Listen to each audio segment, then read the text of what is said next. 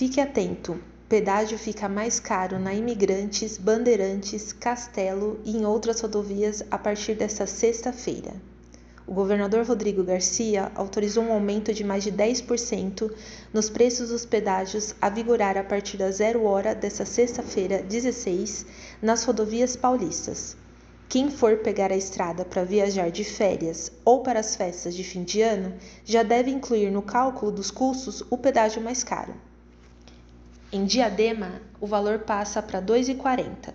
No Eldorado, R$ 4,80. Em São Bernardo, no pedágio Batistini, R$ 7,60.